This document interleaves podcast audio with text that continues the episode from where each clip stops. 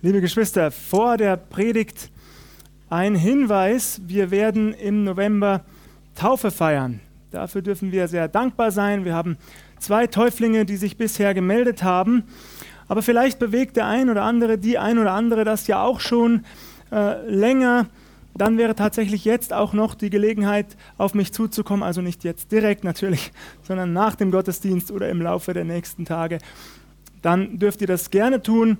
Äh, wir würden uns freuen und unser Herr Jesus sicher noch mehr äh, über jeden, der sich noch zu diesem Schritt entscheidet.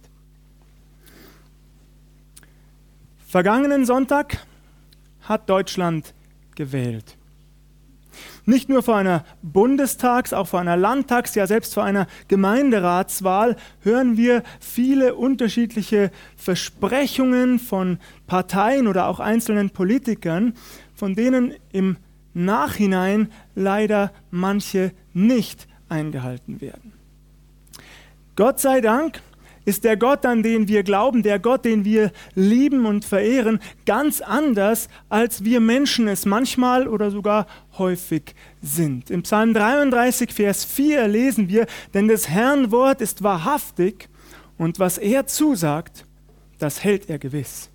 Denn des Herrn Wort ist wahrhaftig und was er zusagt, das hält er gewiss. Gelobt sei er dafür.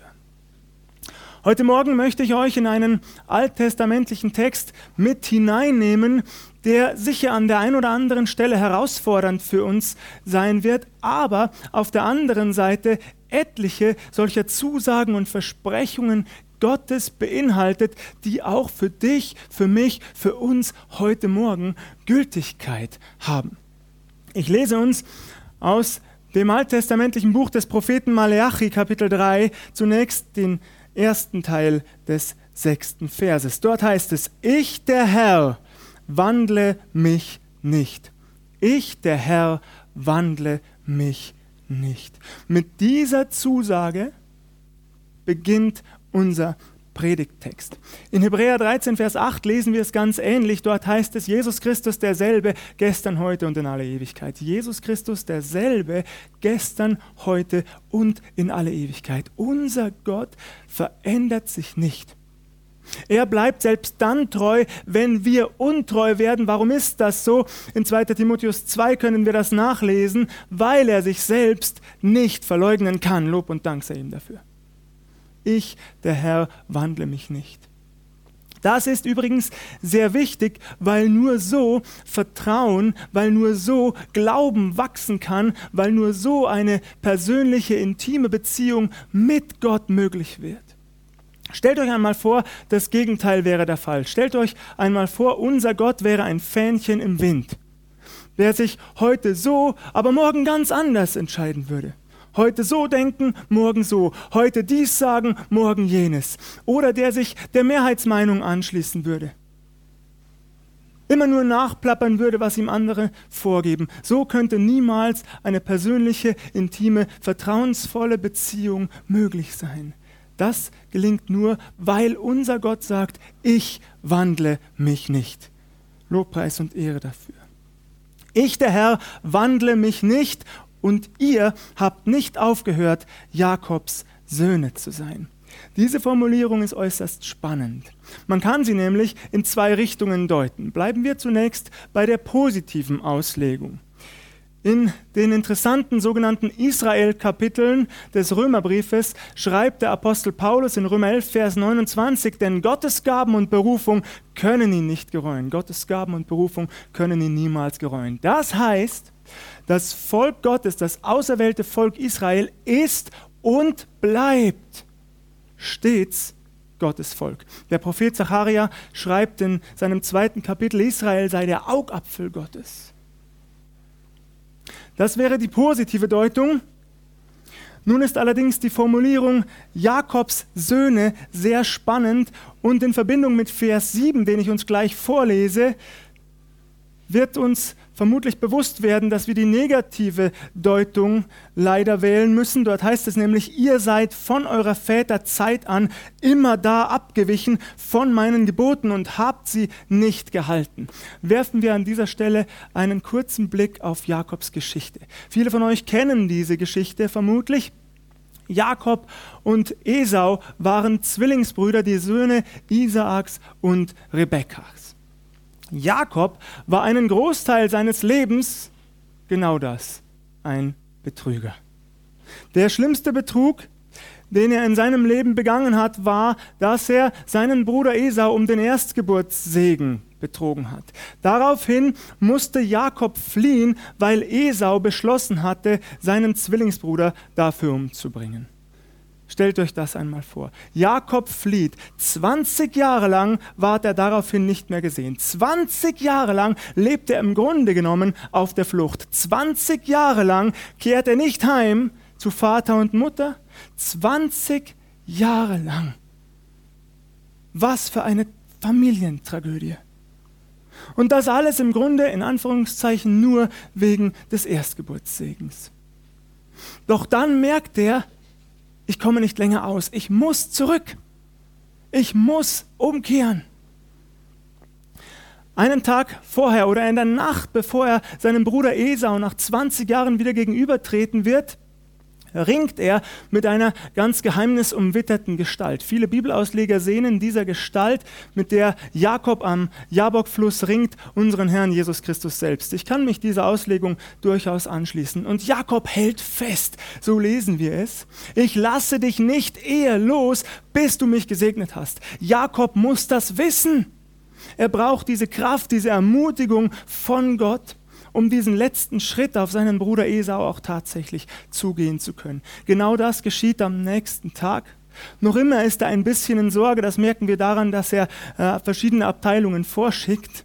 Aber letztlich treffen die beiden Brüder aufeinander. Was wir dann erfahren, ist fantastisch, finde ich. Denn wir erfahren, dass offensichtlich auch Esau in dieser langen Zeit der Trennung eine Herzensveränderung durchgemacht hat. Als Esau seinen Zwillingsbruder Jakob sieht, da läuft er ihm entgegen, nicht etwa, um ihm das Messer in den Leib zu rammen, sondern er läuft ihm entgegen, fällt ihm um den Hals und küsst ihn. Noch mehr als das, er sagt sinngemäß zu seinem Bruder, wenn ich dir ins Angesicht sehe, sehe ich darin Gottes Angesicht. Ihr Lieben, so ist Versöhnung. Übrigens formuliert es unser Herr Jesus Christus im Gleichnis des verlorenen Sohnes ganz ähnlich. Dort läuft der Vater ja seinem Sohn ebenfalls entgegen, fällt ihm um den Hals und küsst ihn. Bevor wir zu weit vom eigentlichen Thema abweichen, zurück ins alttestamentliche Buch des Propheten Maleachi. Wir sehen also an dieser Formulierung Jakobs Söhne in Verbindung mit Vers 7, dass hier die negative Auslegung gewählt werden muss. Israel ist immer wieder vom rechten Weg abgewichen, immer wieder hatten sie Gott den Rücken zugekehrt, immer wieder hatten sie sich an falsche Götter gehängt, an tote Götzen aus Stein oder Holz oder welcher Materie auch immer, die zwar Augen haben und doch nicht sehen, Münder aber nicht sprechen können, Ohren aber nichts hören, Hände aber niemals helfen. Sie sind im Grunde zu nichts Nütze, außer, außer dass man sie ins Feuer wirft und sich daran wärmt. Doch das Volk Israel ist immer wieder diesen Götzen nachgelaufen, immer wieder vor ihnen niedergefallen, hatte sie immer wieder angebetet, immer wieder Opfer dargebracht. Kehrt um zu mir, so will ich zu euch umkehren, spricht der Herr Zebaut. Das ist die nächste Zusage in diesem Text.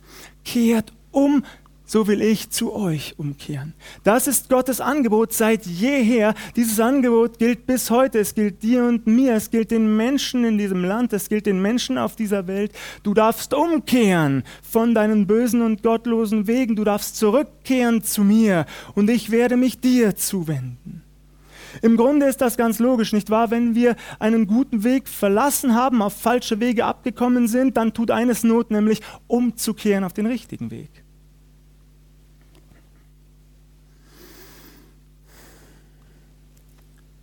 Wovon sollen wir umkehren? Diese Frage ist spannend, man kann sie nämlich zweierlei übersetzen. Bleiben wir zunächst bei dem Fragewort wovon. Dieses Fragewort suggeriert, dass das Volk Israel in gewisser Weise Selbsterkenntnis gewonnen hatte.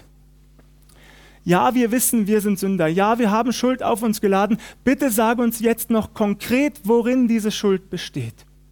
Das wäre die erste Deutung. Das Hebräische kann man wohl aber auch so übersetzen, dass die Frage lautet, warum sollen wir umkehren? Und diese Frage deutet in folgende Richtung. Das Volk steht vor Gott, stolz, überheblich, arrogant und sagt, also bitte, was haben wir denn falsch gemacht? Warum sollen wir umkehren? Wir sind uns keiner Schuld bewusst. Ist's recht, dass ein Mensch Gott betrügt? Selbstverständlich eine rhetorische Frage, es ist Unrecht. Selbst der Versuch ist strafbar. Wer sind wir? Wer bist du? Wer bin ich? Wer sind wir? Kleinen Menschlein, salopp gesagt, dass wir es auch nur wagen, daran zu denken, den lebendigen Gott, den Schöpfer des Himmels und der Erde, zu betrügen. Doch ihr betrügt mich. Ihr aber sprecht, womit betrügen wir dich? Womit? Was haben wir getan? Wieder eine Gegenfrage, die stolz und überheblich klingt.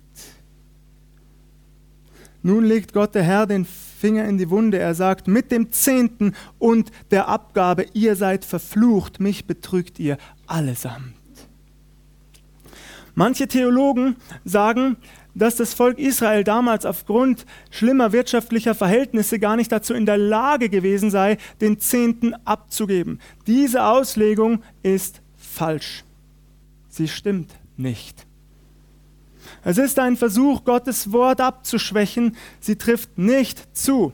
Es muss genau umgekehrt lauten. Die richtige, korrekte Auslegung lautet eben weil das Volk Gott den Herrn um den Zehnten betrug. Genau deshalb waren sie in wirtschaftliche Nöte und Schwierigkeiten geraten. Wofür war denn der Zehnte eigentlich da? Der Zehnte galt der Versorgung der Leviten und der Priester. Dieses, dieser Stamm aus dem Volk Israel hatte kein Anrecht auf eigenes Erbland, auf eigenen Erbbesitz. Also mussten sie sozusagen von extern, von den anderen elf Stämmen Israel versorgt werden. Dazu hatte Gott dieses Gebot etabliert, bringt den Zehnten in mein Vorratshaus, in meine Kammern am Tempel, damit auch die Leviten und Priester leben können. Diese mussten wiederum den Zehnten des Zehnten für Gott opfern. Dafür war es da, das Volk Israel hat das nicht mehr getan, das erfahren wir, und dafür werden sie verflucht, ein hartes Wort. Es kommen Dürrezeiten, Ernten werden vernichtet. Wir werden das in den Versen, die folgen, noch sehen. Ich möchte an dieser Stelle in das Buch des Propheten Haggai wechseln, nur zwei Bücher vor dem Propheten Maleachi. Dort ist eine ähnliche Stelle aufgeführt. In Haggai 1 ab Vers 5 heißt es, Nun so spricht der Herr Zebaoth, achtet doch darauf, wie es euch geht. Ihr sät viel und bringt wenig ein. Ihr esst und werdet doch nicht satt. Ihr trinkt und bleibt doch durstig.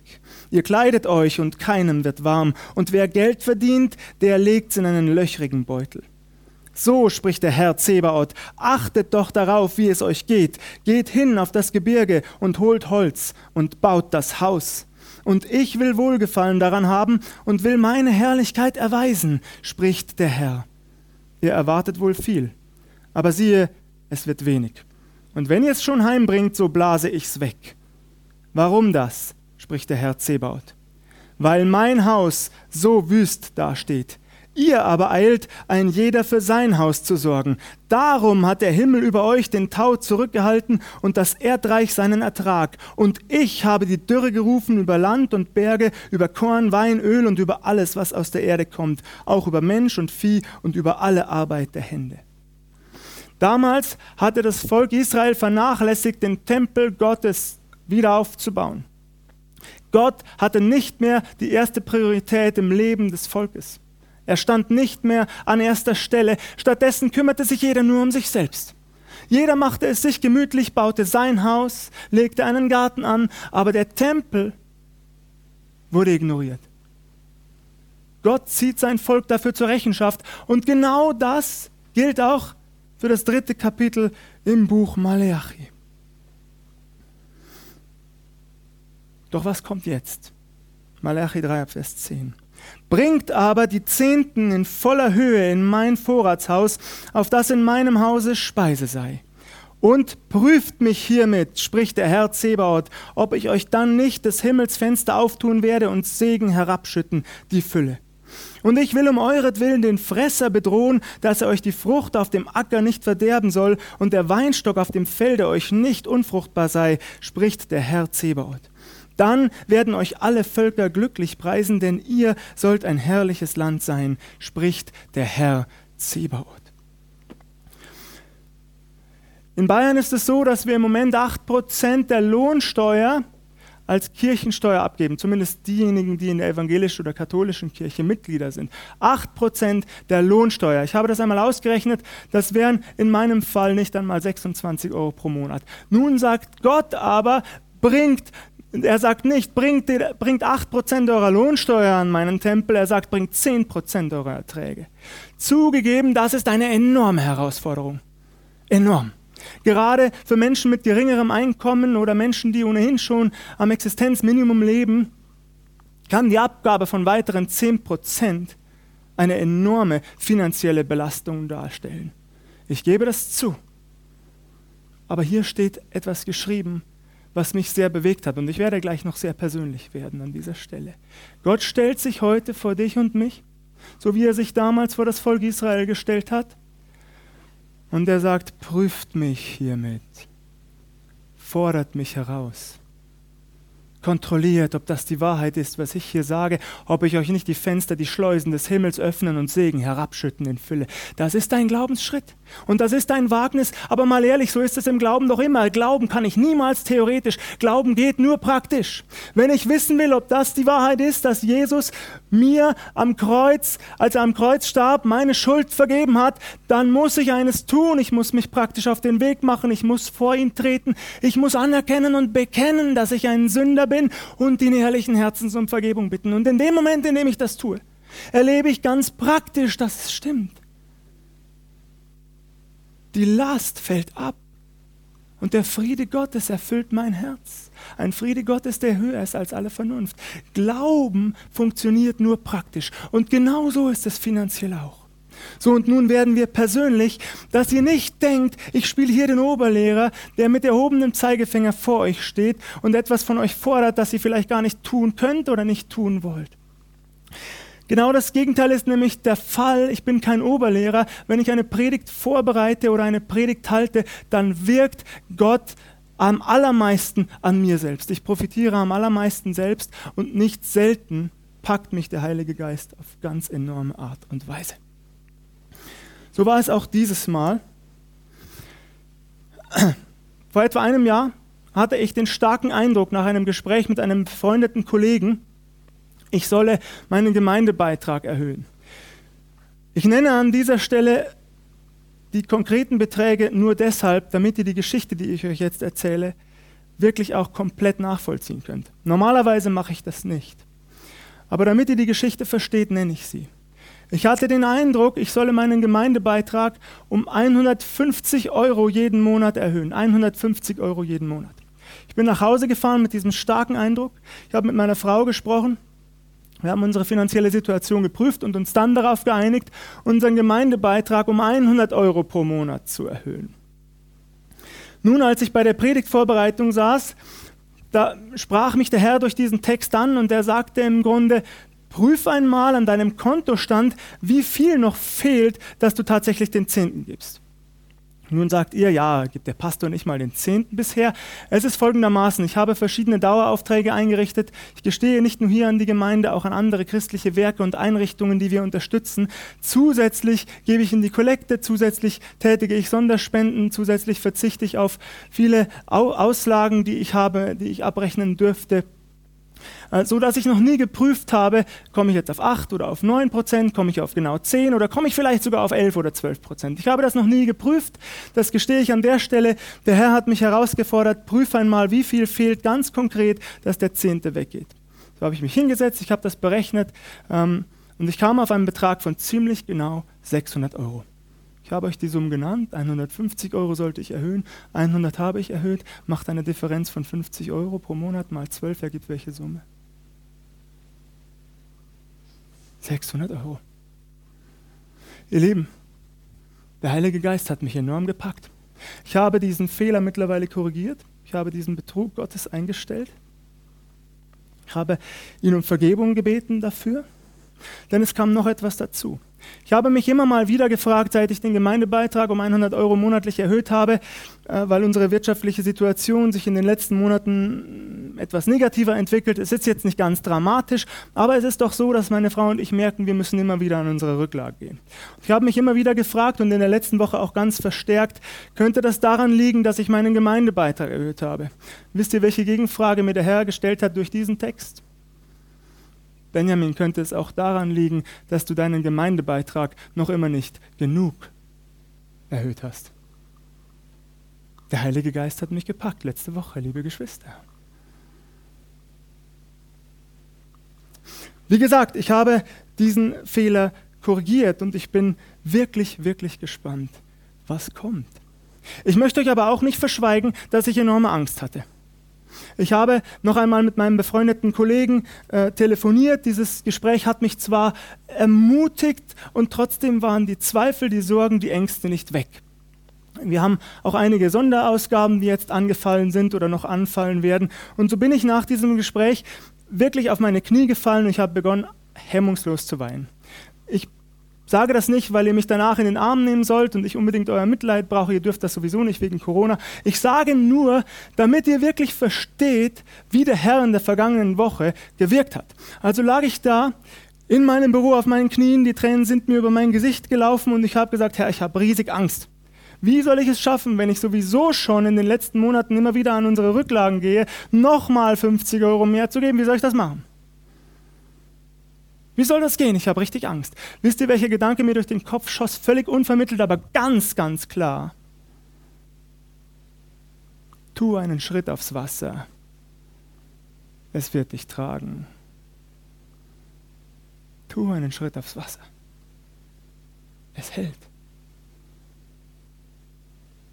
Und genau das will ich tun. Ich habe keine Ahnung, wie sich unsere Finanzen entwickeln werden. Ich habe keine Ahnung, ob ich auch die nächsten drei oder sechs Monate an unsere Rücklagen gehe oder die nächsten fünf Jahre. Keine Ahnung. Aber eines weiß ich ganz gewiss, dass der Herr uns versorgen wird. Übrigens habe ich das in den letzten Jahren immer wieder erlebt, aber offensichtlich nie wirklich verinnerlicht bis letzte Woche. Ich möchte euch ein paar Beispiele geben. Vor ziemlich genau drei Jahren war ich Teilnehmer eines Evangelisationsseminars. Eine Woche fand das statt. Das hat etwa 500 bis 600 Euro gekostet. 300 Euro waren am Ende noch offen. Zum Herrn habe ich damals gesagt, Herr, wenn du willst, dass ich daran teilnehme, bitte gib mir die 300 Euro. Ich brauche sie. Ungefähr zwei Tage später hatte ich einen Brief in, einen Brief in meinem Briefkasten. Ein sehr ermutigender Brief. Ich weiß bis heute nicht, von wem er kam, konnte mich also nie wirklich bedanken. Der Herr weiß es. Und in diesem Briefkuvert lag zusätzlich noch ein gewisser Geldbetrag. Ihr dürft dreimal raten, wie hoch der war. 300 Euro.